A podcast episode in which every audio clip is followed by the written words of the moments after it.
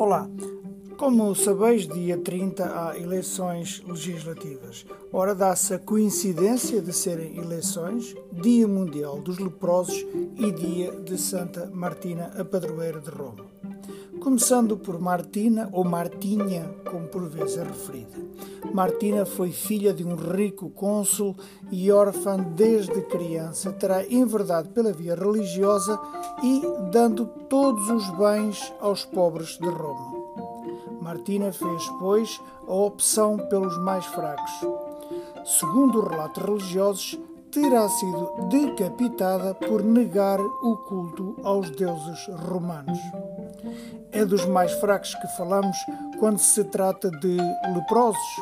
É de Raoul Follereau, o francês, tão bem filho de gente rica, de industriais, que falamos quando se fala de ativismo antifascista e defensor dos mais fracos, nomeadamente os leprosos. Raul combateu o nazismo e dedicou a sua vida a apoiar os leprosos.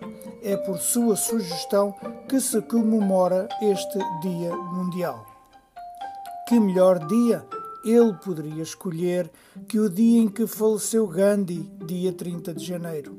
É Gandhi também que é atribuída a frase Eliminar a lepra é o único trabalho que não consegui completar na minha vida, disse Gandhi.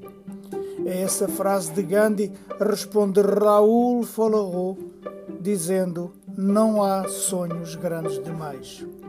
A frase de Raul é simplesmente extraordinária e verdadeira. Não há sonhos grandes demais.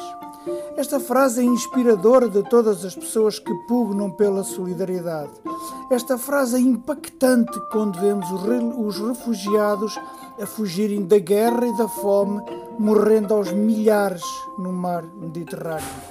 Não há sonhos grandes demais e eles arriscam a vida pelo sonho de uma vida melhor.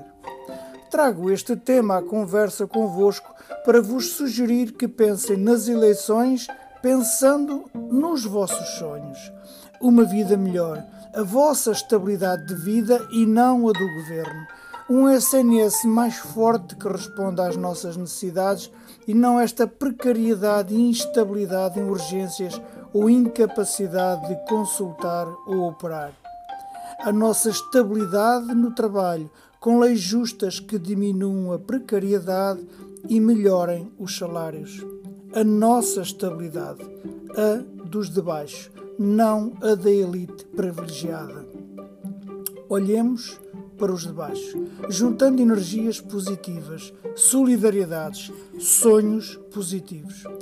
Metaforicamente, sem comprovativo rigoroso, é claro, Martina, Gandhi e Raul olharam para os de baixo e fizeram disso os seus sonhos e a sua vida.